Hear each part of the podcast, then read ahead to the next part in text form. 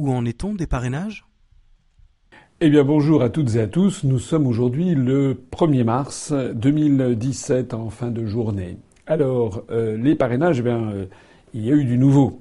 Le nouveau, c'est que, conformément à cette nouvelle procédure qui a été définie par la loi Urvoas, le Conseil constitutionnel a publié pour la première fois la liste des parrainages officiels, donc validés par le Conseil constitutionnel, obtenus par toute une série de personnalités. Voilà.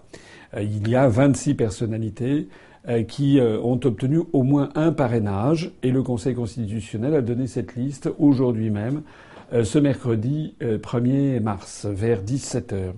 Alors qu'est-ce que l'on remarque? Ben, Donc il y a eu 26 personnalités. et pour ce qui me concerne, j'ai eu donc 60 parrainages, ce qui me place en septième position.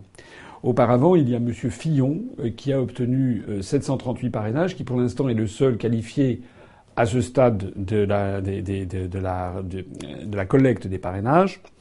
Il faudra vérifier s'il a 50, euh, a 30 départements minimum, mais c'est très probable quand on a 738 parrainages. En numéro 2, c'est M. Macron qui a 229 parrainages. En numéro 3, Nathalie Arthaud qui a 201 parrainages. En numéro 4, Benoît Hamon qui en a 184. En numéro 5, Jean-Luc Mélenchon qui en a 87. En numéro 6, Jacques Cheminade, 61. En numéro 7, donc moi-même avec 60. En numéro 8, Philippe Poutou avec 35 parrainages. En numéro 9, Nicolas Dupont-Aignan avec 31 parrainages. Et en numéro 10, Marine Le Pen avec 25 parrainages. Les autres ont obtenu moins de 15 parrainages pour le moment. Alors, euh, qu'est-ce que ça signifie? Eh ben, Ça signifie que c'est la toute première, la toute première euh, publication. Il ne faut pas en tirer euh, des, euh, conséquences euh, définitives. Pourquoi? Parce que les parrainages officiels ont été adressés par le Conseil constitutionnel au maire. Ça a été posté par le Conseil constitutionnel vendredi, vendredi dernier, aux alentours de 16 heures de l'après-midi. Ça veut dire les premiers parrainages officiels sont arrivés chez les maires le samedi matin dans environ peut-être 30 à 40% des départements le lundi matin, c'est-à-dire avant-hier, euh, dans euh, à peu près 40% des départements, et hier, mardi 28 février, euh, dans le reste des départements. On me dit d'ailleurs qu'il y a quelques communes encore qui n'auraient pas reçu les, les, parrainages en ce 1er mars.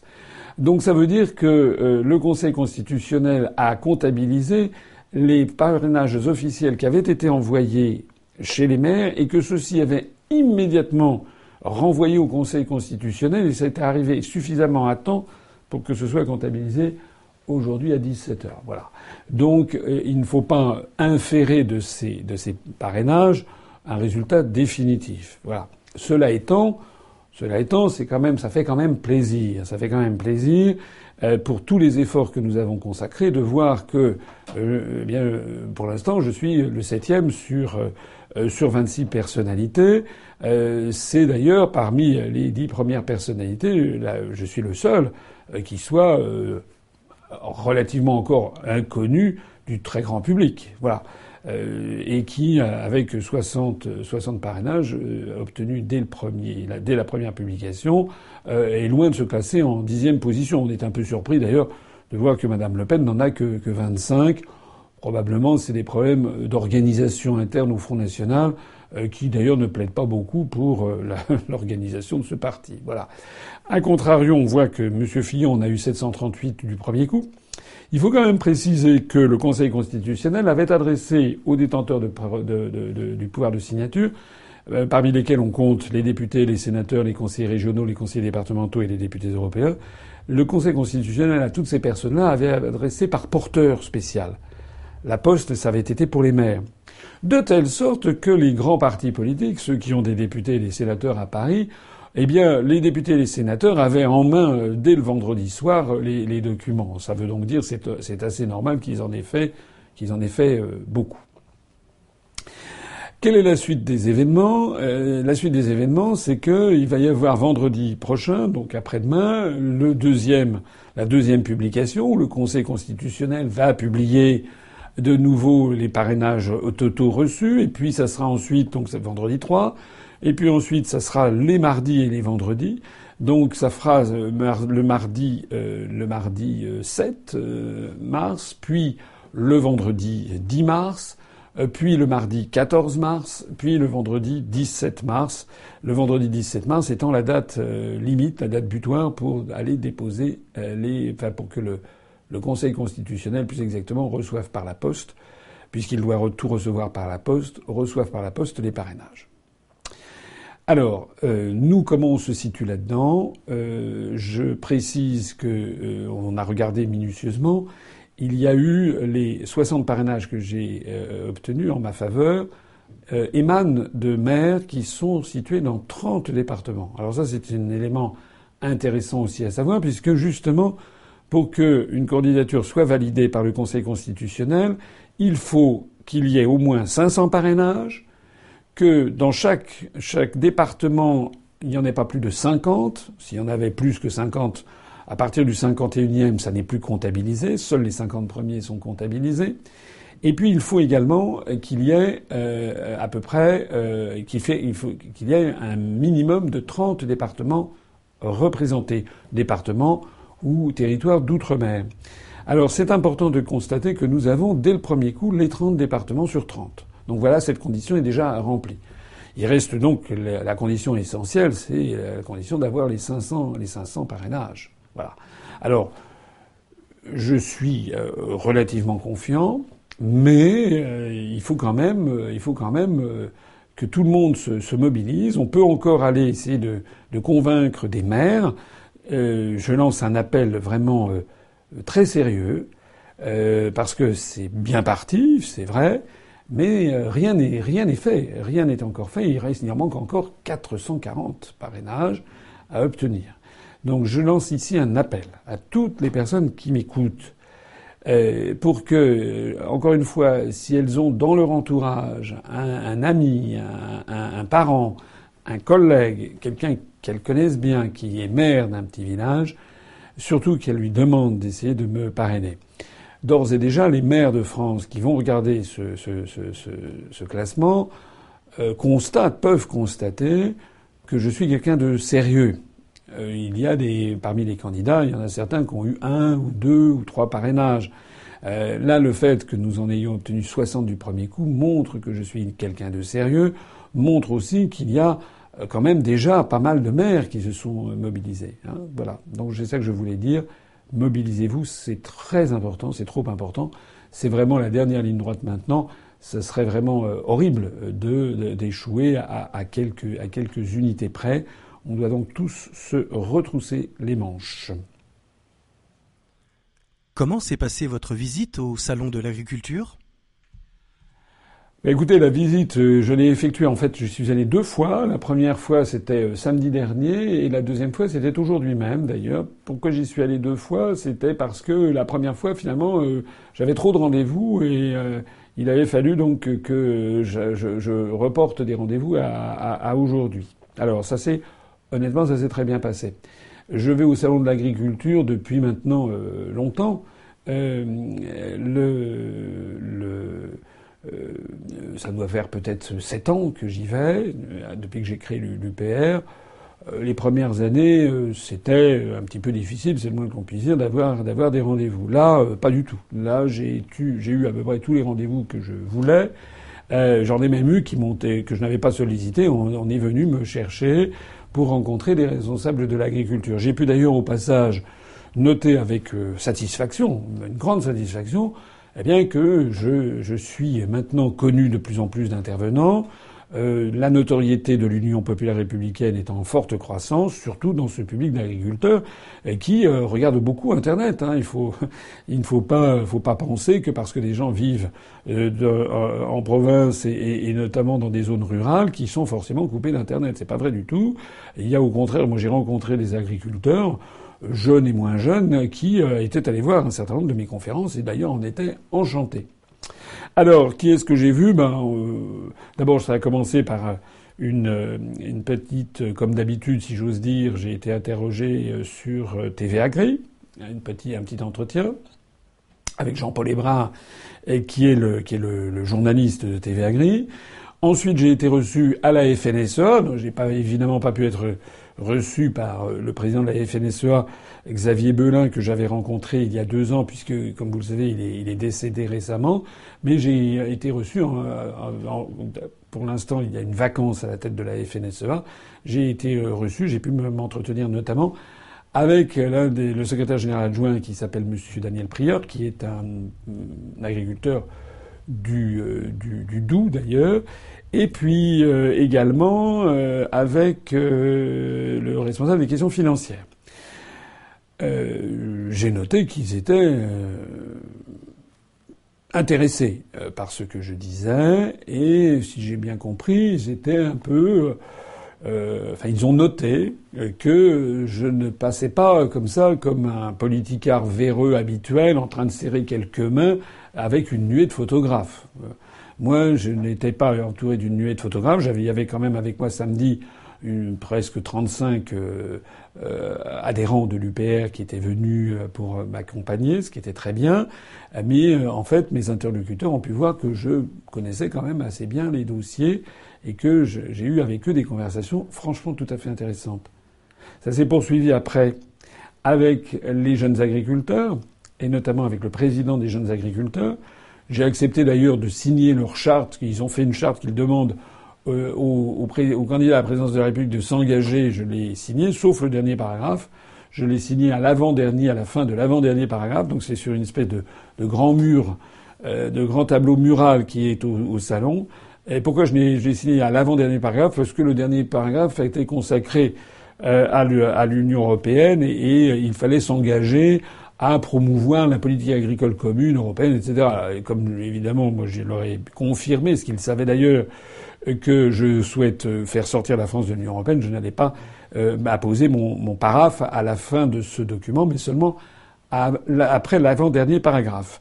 J'ai été également reçu ensuite par euh, la Fédération des fruits et légumes, où j'ai eu un entretien du très très très grand intérêt, euh, qui euh, a d'ailleurs été enregistré et qu'avec l'accord d'ailleurs des personnes qui m'ont reçu, nous allons mettre en ligne. Euh, j'ai également euh, rencontré euh, sur différents stands, on est allé me, chercher. Je suis allé sur le stand des Hautes-Alpes parce que nous avons un de nos maires qui est originaire des Hautes-Alpes, Frédéric Robert, qui a rejoint l'UPR, qui me l'avait demandé. Donc je suis allé dans ce stand.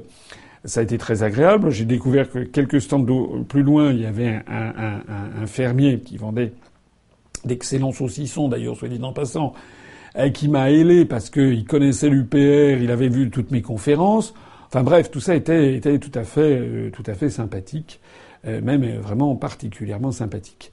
Et puis j'ai terminé le samedi avec une réunion à la coopérative, une grande structure coopérative, où j'ai rencontré l'un des dirigeants euh, qui était un petit peu plus fermé, il faut bien l'avouer, sur les questions européennes, puisqu'il n'en démordait pas de l'intérêt de la construction européenne. Il faut d'ailleurs noter que c'était le seul qui, de toutes les personnes que j'avais rencontrées qui n'était pas agriculteur lui-même. Et puis aujourd'hui même, donc j'y suis retourné. Et euh, alors ça devait être euh, la, grande affaire, c'est que Monsieur la, la, grande affaire de samedi, c'est qu'au moment où j'y étais, il y avait, il y avait l'inénarrable François Hollande qui était là, qui d'ailleurs s'est fait huer et qui avait fait une déclaration pour fustiger ceux qui voulaient sortir de l'Union européenne. Aujourd'hui, euh, la grande affaire, c'est que ce matin, il devait y avoir M. Fillon qui devait venir, et puis M. Fillon, pour des raisons dont on parlera sans doute ultérieurement, euh, s'était fait porter pâle. Voilà. Donc, euh, aujourd'hui, j'ai été reçu notamment euh, par M. François Dumas, qui est le président honoraire, président d'honneur de la euh, coordination euh, rurale euh, avec lequel j'ai eu vraiment un entretien tout à fait, tout à fait intéressant. J'ai d'ailleurs pu constater une très large convergence de vues avec, avec ce responsable qui est quelqu'un qui connaît très bien à la fois l'agriculture, les traités européens, les questions économiques. Ça faisait plaisir de constater qu'il y a dans les syndicats agricoles des gens qui sont très compétents. J'ai également euh, rencontré euh, l'ANEFA et toute une nébuleuse de, enfin une nébuleuse, quatre syndicats, quatre associations, pardon, euh, qui travaillent dans le domaine de la formation, de la formation, les lycées professionnels agricoles, la formation au métier de l'agriculture, au, marché, au machinisme agricole. on a beaucoup parlé notamment du désajustement qu'il y a entre les demandes et les offres d'emploi. Il faut savoir qu'en dans l'agriculture, en particulier sur certaines spécialités comme le machinisme agricole ou autre, il y a euh, actuellement 16 000, 16 000 offres d'emploi pour lesquelles on ne trouve pas de candidats, ce qui pose quand même un problème quant aux orientations du ministère de l'Éducation nationale et quant à la nécessité d'avoir quand même une, une, vision euh, plus attractive pour le monde de, l'agriculture. Voilà. Euh, par ailleurs, eh bien, j'ai également rencontré sur d'autres stands. J'ai été voir d'autres stands. Voilà. Au total, cette, ce, ce, ce, passage au salon, ce double passage au salon de l'agriculture s'est révélé vraiment enrichissant. J'ai pu tester un certain nombre de dispositions du programme de l'UPR dans différents domaines. J'ai constaté que la notoriété de l'UPR se développe vraiment rapidement, qu'on suscite beaucoup d'intérêt et de sympathie. Euh, J'ai pu en tout cas constater que nous y sommes mieux accueillis que Monsieur, que Monsieur Macron, puisque cet après-midi, Monsieur Macron s'est rendu euh, dans les, au salon de l'agriculture, mais pas du tout dans les mêmes conditions que moi. Lui ne connaissait sans doute rien au dossier. Euh, c'est d'ailleurs assez le genre. Hein. On nous le présente comme un type absolument génial. Moi, j'avais pu le constater déjà que sur le fond des dossiers, il est d'une légèreté et d'une vacuité totale, mais ça on le voit dans son programme. Mais lui, il était entouré, comme c'était un produit marketing, il était entouré par une nuée de photographes, de journalistes euh, qui présentent du vide, voilà. Et il s'est fait recevoir, comme vous allez le voir sur cette petite vidéo, il s'est fait recevoir d'une façon qui fait honneur finalement euh, eh bien, au monde agricole. Macron arrive enfin au salon de l'agriculture, lui aussi poursuivi par une meute de journalistes.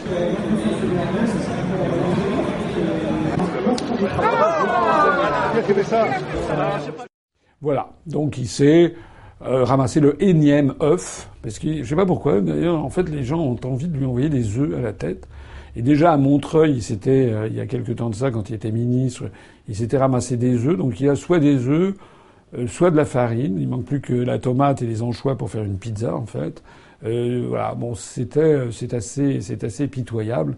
Euh, en attendant, moi, j'ai pu constater dans les travées, dans les, en parlant aux gens, que personne ne se fait ou la moindre illusion sur qui est, qui est Monsieur Macron. Hein. Il y, a, y a que les médias qui considèrent que les Français sont assez bêtes pour ne pas voir qui est M. Macron. M. Macron qui est donc le candidat par excellence, le candidat de l'oligarchie, des milliardaires. Eh bien, n'importe qui en France, les gens sont quand même pas complètement décérébrés. Il y en a peut-être, mais il y a quand même aussi beaucoup de personnes, notamment dans le monde de l'agriculture, où les gens ont beaucoup de bon sens. Et ils ont compris qui était M. Macron. M. Macron, d'ailleurs, dont le passage à Bercy, mais on aura l'occasion d'y revenir, a été une calamité pour tout le monde, y compris d'ailleurs pour le monde agricole. Qu'avez-vous à dire sur l'affaire Fillon? Bah, L'affaire Fillon, elle est sur toutes les bouches et dans tous les esprits. Euh, justement, bah, pendant que j'étais ce matin au salon de l'agriculture, il y avait, euh, pendant l'entretien que j'ai eu avec le président d'honneur de la coordination rurale, il y a eu euh, euh le, le, comment dirais-je, le, euh, on suivait en direct la, conférence de presse de Monsieur de Monsieur Fillon. Bon, moi cette affaire, euh, je suis un peu comme tout le monde, c'est-à-dire que d'une part, euh, c'est lamentable, voilà, c'est minable, c'est-à-dire qu'au lieu qu'il y ait des débats de fond sur l'élection présidentielle, Or, c'est quand même l'élection clé de notre système politique, puisqu'il ne s'agit pas de choisir quelqu'un ayant un programme en matière économique, sociale. Ça, ce sont les élections législatives du mois de juin qui viendront. Là, il s'agit de choisir le président de la République, le chef de l'État, celui qui, comme le disait Charles de Gaulle, sera en charge de l'essentiel celui qui doit garantir l'indépendance nationale, qui doit garantir l'unité nationale, qui doit garantir le respect des traités, qui doit, par ses fonctions d'arbitrage, veiller au fonctionnement régulier des pouvoirs publics et à, la continuité de l'État. Donc ce sont des choses très importantes, historiques. Ça se perd dans, une espèce de... Euh, voilà, de, on ne sait plus si c'est une comédie de boulevard ou si c'est un mauvais euh, polar. Bon, euh, voilà, moi je pense, il me semble que Monsieur, euh, Monsieur Fillon aurait dû se, retirer euh, compte tenu des, de la situation qui lui est faite. Et je ne me mêle pas de ce qui ne me regarde pas, puisque tout le monde pose ses questions. Moi je vois, j'entends quand même, il y a quand même énormément de gens, y compris à droite, qui sont quand même, qui sont quand même assez, assez choqués de son maintien. Cependant, il faut voir aussi que les attaques qu'il subit euh, ne viennent ne tombent pas du ciel. Elles ont été organisées euh, par euh, des officines proches, semble-t-il, de M. Macron. on murmure, il suffit de lire sur Internet qu'il y a des officines entre M. Macron et M. Hollande qui se sont ingéniées en fait à instrumentaliser la justice pour essayer d'empêcher les Français d'avoir un vrai débat et empêcher qu'il y ait le candidat des Républicains qui puisse, si peu que ce soit, menacer la candidature de M. Macron. Donc c'est au moins aussi choquant que le reste, parce que si effectivement ça mériterait de regarder un petit peu plus près ce qui s'est passé, ce qui est encore plus choquant peut-être, c'est de constater que les, au plus haut niveau de l'État, on manipule euh, cette affaire avec l'aide des journalistes pour en fait essayer euh, bah, voilà que l'élection soit tronquée n'ait pas lieu. Donc tout ça, tout ça est de, très mauvaise, euh, tout ça est très mauvais. Voilà. Alors en plus de ça, euh, c'est le camp, le camp des Républicains se déchire. J'ai vu que l'UDI arrête son soutien à la candidature de M. Fillon, puisque M. Fillon avait dit il y a deux mois que s'il était mis en examen, il démissionnerait voilà qui va être mis en examen, et il dit, ben non, finalement, je vous ai fait une bonne farce, je ne démissionne pas. À ce moment-là, vous avez que M. Bruno Le Maire dit, oulala, tout ça, je suis scandalisé, je me retire. À ce moment-là, M. Fillon dit, comment, comment ça, comment M. Le Maire pouvez-vous vous retirer alors que vous-même, vous embauchiez euh, votre femme comme attachée parlementaire pendant cinq ans? Après ça, c'est l'UDI, c'est M. Lelouch et M. je sais pas qui qui sont là à prendre la tangente. Voilà. Tout ça, c'est assez lamentable. C'est à la limite le problème des républicains. Mais c'est pas seulement le problème des républicains, c'est aussi le problème quand même de, de, notre pays, le problème de la France, le problème également d'ailleurs, et j'y reviens, des parrainages. Parce qu'il y a quand même un certain nombre de personnes qui euh, sont choquées de constater que quelqu'un comme M. Fillon, alors qu'il a sur le dos des, des, des, affaires, des affaires et des affaires, obtienne, soit le seul ce soir, qui est obtenu euh, du premier coup les parrainages. Je rappelle que les parrainages, ce n'est pas un vote, c'est normalement un filtrage. Voilà. Ça donne donc ça veut dire que les, les gens qui ont parrainé euh, Monsieur euh, Monsieur Fillon l'ont fait par esprit de parti. Or normalement le parrainage n'est pas un esprit de parti.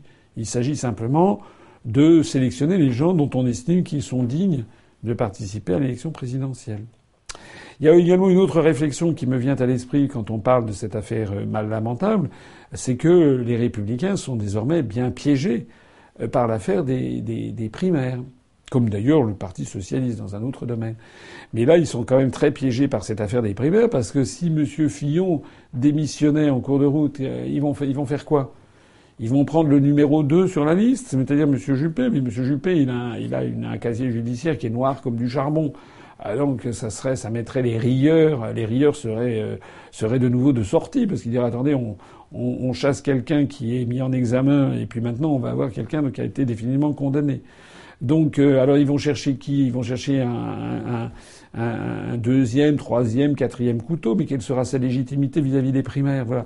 En d'autres termes, je pense que ce système des primaires est une très mauvaise chose, qui d'ailleurs n'est pas conforme à l'intérêt, euh, des, mouvements politiques et n'est pas conforme d'ailleurs à l'esprit des institutions, n'est pas conforme en réalité à la France. C'est une œuvre d'importation, c'est du copier-coller des institutions américaines et ça nous retombe dessus. Plus exactement, ça retombe sur ceux qui singent des États-Unis d'Amérique dans tous les domaines. Eh ben, ma foi, voilà. Et c'est un petit peu bien fait pour eux. Voilà. Que pensez-vous de la situation aux États-Unis? Bah, La situation aux États-Unis, elle, elle, suit son petit bonhomme de chemin, c'est-à-dire que euh, monsieur, euh, monsieur Trump a maintenant et maintenant euh, a, franchi le cap de d'un plus d'un mois de, présence à la Maison Blanche, un mois émaillé de, paraît-il de de, messages Twitter, comment dirais-je, un peu, un, peu inopinés ou impulsifs, émaillé surtout d'une espèce d'hostilité constante euh, des euh, grands médias, sans compter aussi, vous vous rappelez, euh, la démission forcée de son conseiller à la sécurité. Figurez-vous que donc hier, Donald Trump a fait un grand discours devant le Congrès des États-Unis d'Amérique et il a à cette occasion eh bien évoqué un discours de rassemblement, un discours sur le thème l'Amérique d'abord, l'Amérique la plus forte, etc. Et puis il a annoncé au passage une relance considérable des dépenses d'armement du gouvernement américain, avec on a évalué le chiffre, enfin le nombre de 54 milliards de dollars de surcroît budgétaire euh, pour le département de la défense a été a été avancé, a été lancé. Alors d'un seul coup, d'un seul, moi je constate que euh, d'un seul coup les médias euh, qui qui font du du Donald Trump bashing tout au long de la de, de la de la journée, d'un seul coup tout le monde s'est mis, y compris en France d'ailleurs, à dire formidable. Voilà enfin euh, un retour à la modération. J'ai vu ça dans je sais plus quel journal français. Voilà, euh, euh, Donald Trump plus modéré que prévu, plus modéré parce qu'il relance la course aux armements de 54 milliards de dollars. En fait, en fait, ce qu'espère l'oligarchie, c'est tout simplement qu'avec les différentes associations très coordonnées qui tendent à pourrir l'avis de, de, Donald Trump, et bien que celui-ci finisse par euh, céder. D'ailleurs, de fait, il y a quasiment tous les jours, il y avait un élément de scandale dans les médias, non seulement américains, mais dans les médias occidentaux. Voilà. C'est-à-dire qu'on peut, on, peut anticiper qu'il s'agit d'une politique, d'une stratégie délibérée qui consiste à pourrir tout ce que dit et fait Donald Trump, sauf s'il revient dans les clous fixés par les gens qui détiennent les grands médias et qui détiennent toute une série d'associations qui sont là pour pourrir la situation. Voilà. Alors tout ça n'est pas très sain, c'est moins que l'on puisse dire. On a l'impression que désormais les États-Unis d'Amérique euh, sont sous la coupe de sociétés, euh, alors financées sans doute par les trucs style Port, Georges Soros et compagnie, c'est-à-dire par cette oligarchie qui a décidé, eh bien, tout simplement, de ne pas se laisser déposséder de son pouvoir et d'exiger euh, du nouveau président des États-Unis d'Amérique qu'il file d'où. Voilà, je pense quelle est la, situation aux États-Unis d'Amérique. C'est arrivé dans beaucoup d'autres pays. Les États-Unis d'Amérique ont eu une, une très longue expérience euh, de déstabiliser les régimes étrangers qui ne leur conviennent pas et de forcer les dirigeants étrangers à suivre la politique qu'ils exigent. On le voit d'ailleurs avec la France avec le pantin qui est actuellement à l'Élysée et le nouveau pantin que l'oligarchie a décidé de mettre qui s'appelle Macron. Euh, mais là, ce qui est nouveau, c'est qu'il s'agit de s'attaquer désormais au dirigeant qui est à la Maison Blanche lui-même. Et ça, c'est quand même tout à fait nouveau avec le risque de déstabilisation des États-Unis. Et sur la scène européenne? Bah, Sur la scène européenne, il y a eu euh, il y a eu une petite chose, une grande chose. Euh, la petite chose, ça c'est pas une petite chose, mais c'est la énième fois que l'on constate les autoblocages qu'il y a dans la construction européenne. Il y a eu un vote qui est arrivé à la Commission européenne au sujet des perturbateurs endocriniens. Alors les perturbateurs endocriniens, ce sont des substances chimiques euh, plus répugnantes et plus dangereuses les unes que les autres, du style le, bisphénol A, euh, les, les, les, dioxines, les, les, les phaslates, je sais pas quoi, enfin bon bref, je ne connais rien. on trouve ça partout, dans les plastiques, dans les rembourrages de, de, de, de, de canapés, dans les sacs en plastique, dans un certain nombre d'objets de la, de, la, de la vie quotidienne. Et on s'est aperçu bien que tous ces euh, que tous ces produits chimiques, euh, surtout leur accumulation par contact ou par inhalation, finissaient par mettre dans le sang, euh, dans le corps, des, ces produits chimiques qui s'appellent perturbateurs endocriniens parce qu'ils perturbent le fonctionnement normal des, des, glandes endocrines et, du, corps. Voilà, il paraît qu'on a vu comme ça des enfants, des, petites filles à 6 ans devenir pubères parce que justement elles étaient dans un environnement bourré de ces produits, de ces produits chimiques. Voilà. Alors, il était question d'avoir une position commune de l'Union européenne sur, pour, euh, empêcher ces perturbateurs endocriniens, euh, pour être très sévère dans la composition des produits. Et bien entendu, c'était le, troisième vote, je crois. Et bien entendu, ben, les, les, 28 États se sont envoyés euh, des noms d'oiseaux à la tête. La France souhaitait des interdictions très sévères sur ces produits. Les pays, d'autres pays, notamment à l'Est, eux, étaient beaucoup plus laxistes. Sans doute d'ailleurs parce que les gouvernements, ils doivent s'en mettre un petit peu dans la poche. Bon, enfin, c'est... Bon, allez, je retire. C'est peut-être une mauvaise pensée de ma part. Mais enfin, en tout cas, eux, ils n'ont pas les mêmes, les mêmes, le même degré d'exigence. Et bien entendu, tout ça a été agité par euh, toujours les mêmes sociétés de lobbying à Bruxelles qui agissent. Alors les, les, industriels ont fait savoir que si jamais on prenait des mesures sévères d'interdiction, de, de, restriction de ces produits chimiques, alors on allait voir ce qu'on allait voir, ça allait coûter aux professionnels 155, 180, 200, 240 milliards de dollars. Ça fait partie de ces, de ces sommes qui sont lancées comme ça. Euh, comme ça, personne n'est là pour euh, justifier de quelque façon, c'est simplement des manœuvres habituelles d'intimidation. On l'a vu d'ailleurs dans un autre domaine, c'était Jean-Claude Juncker euh, qui a dit euh, récemment que si euh, que les Britanniques ils allaient payer cher leur sortie du Brexit et que ça allait leur coûter, je crois qu'il a lancé un truc du style 50 ou 60 milliards d'euros. On ne sait pas, il n'y a aucune explication là-dessus. On comprend mal d'ailleurs, puisque les, Royaumes-Unis est à peu près à égalité avec la France, celui qui, est le deuxième contributeur net à l'Union européenne. Le premier pays contributeur net, c'est l'Allemagne.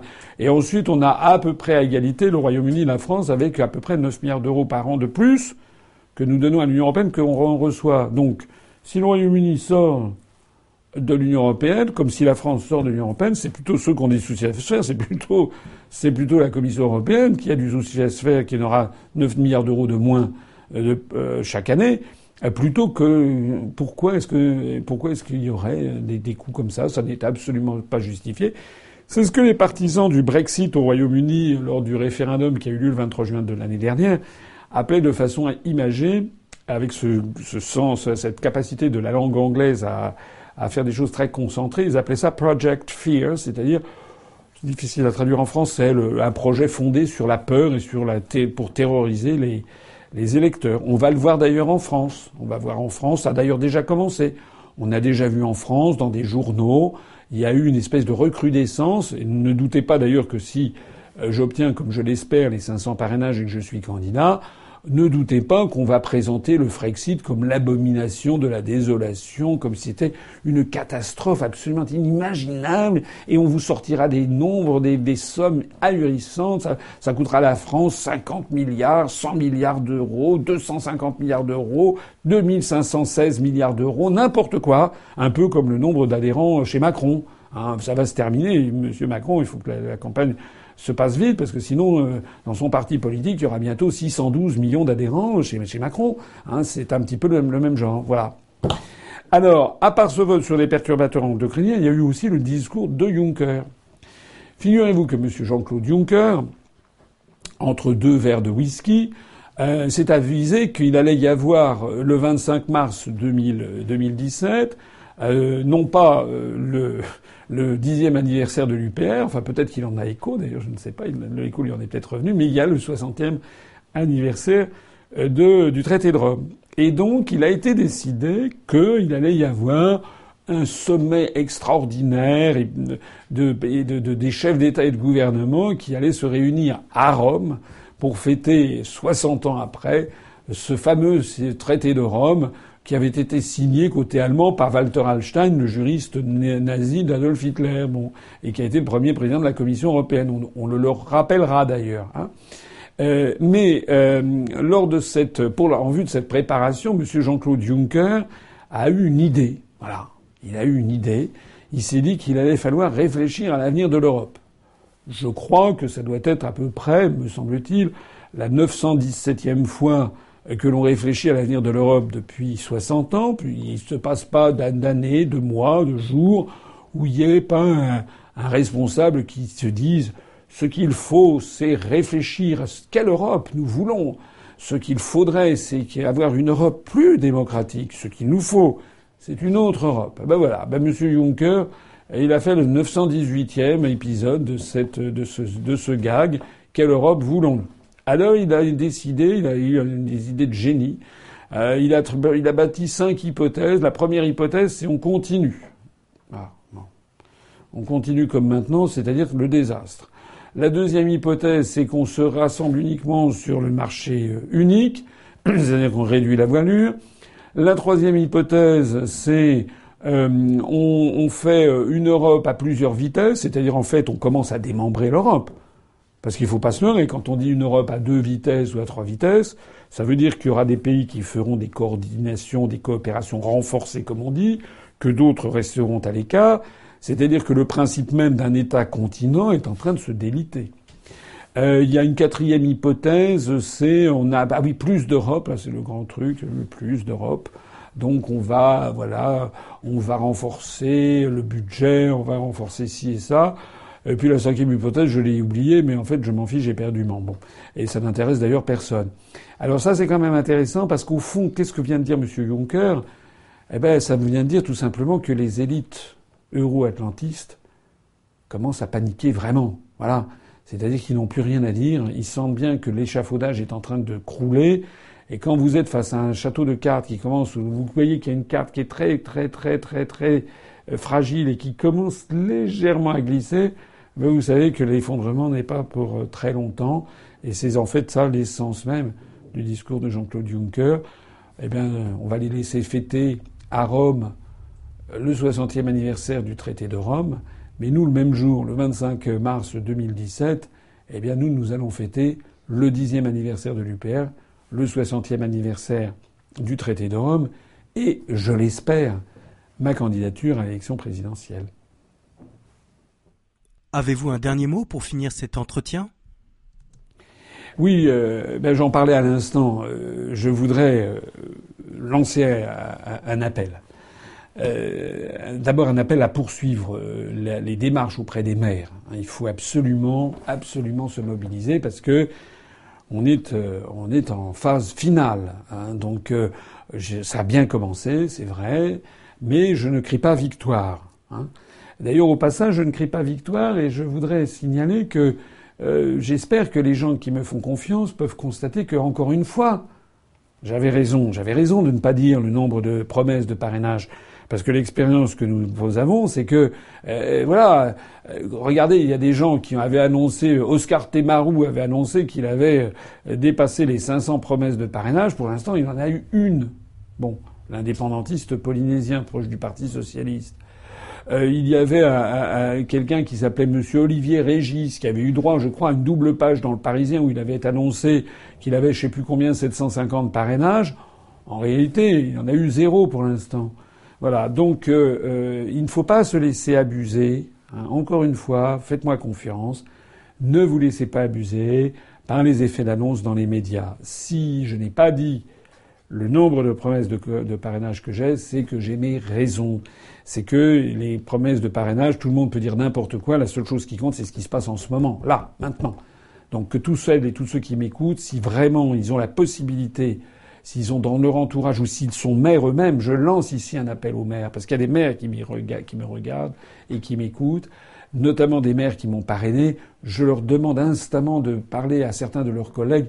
Il faut absolument que tous ensemble on atteigne les 500 euh, pour le 17 mars.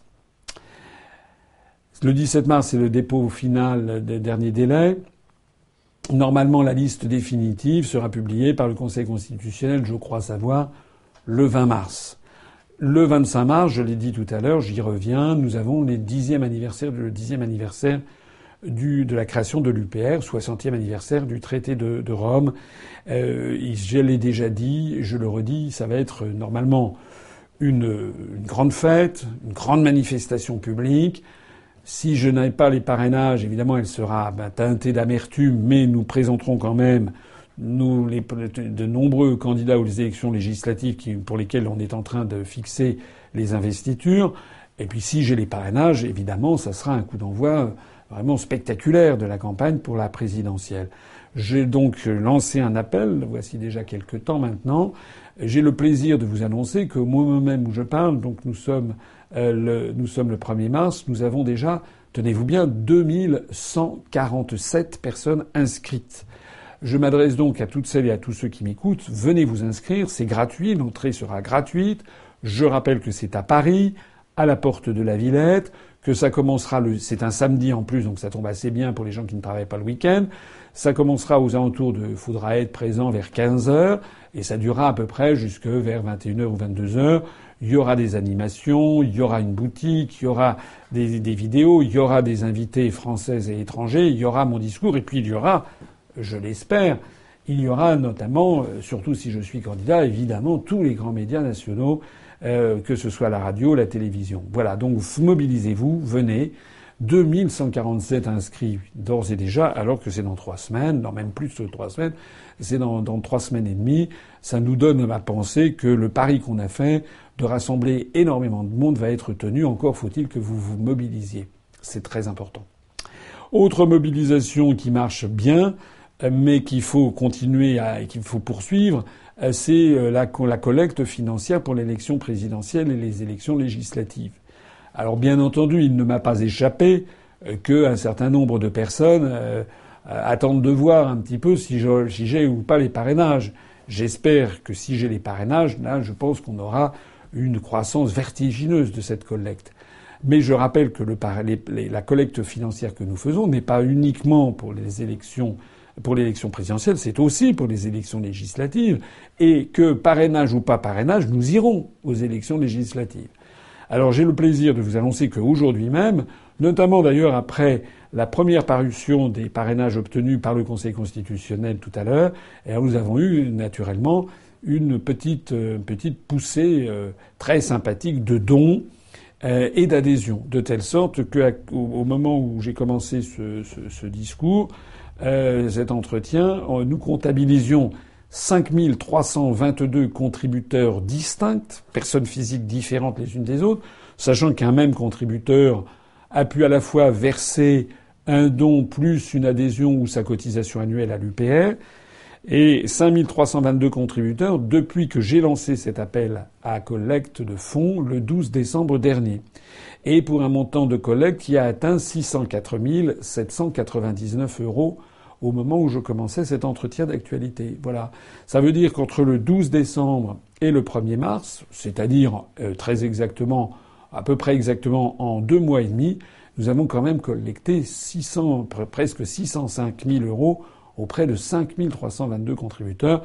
Toutes les personnes qui connaissent la politique, toutes les personnes qui connaissent comment fonctionnent euh, des, euh, des, collectes, reconnaissent que c'est un petit tour de force, voilà. Et ce tour de force va devenir grand si j'ai bien les, les parrainages. donc mobilisez-vous. Je pense qu'on tient le bon bout, mais maintenant c'est au peuple français de se déterminer. Je voudrais terminer, terminer là-dessus.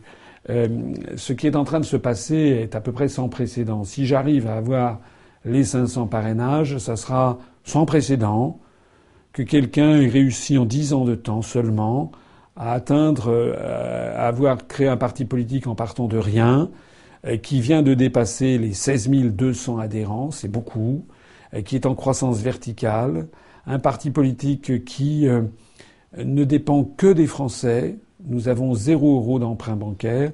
Et en l'espace de dix ans, eh bien peut-être même en moins de dix ans, eh bien le président fondateur, soutenu par personne, euh, c'est-à-dire euh, par personne, j'entends par là, par aucun média, par aucun euh, financier, par aucune banque, par aucun des milliardaires qui pilotent Macron par exemple, que cette personne soutenue uniquement ben, par vous, c'est-à-dire par le peuple français, eh bien cette personne parvienne à devenir candidat à la présidence de la République. Tout ça est quand même de bon augure pour la suite des événements. Continuons à nous mobiliser et garder confiance. Vive la République et vive la France.